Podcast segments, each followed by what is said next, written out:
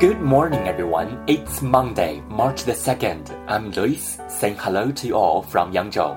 大家周一早上好，今天是三月二号，我是 Lewis，在扬州给大家晨读。今天的中国文化特辑和大家聊一下旗袍 （cheongsam），c h e o n g s a m，cheongsam，旗袍。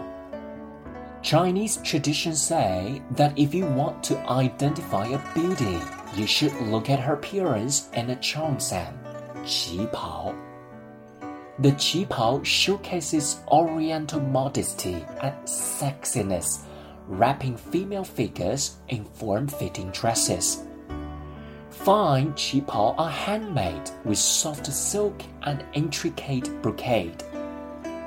Selecting fine material is the first step to make a qipao.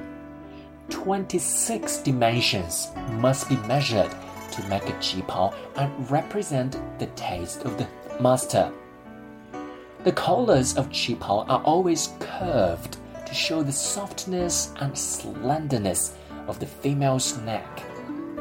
Popular patterns on qipao include phoenix, birds, leaves, and flowers.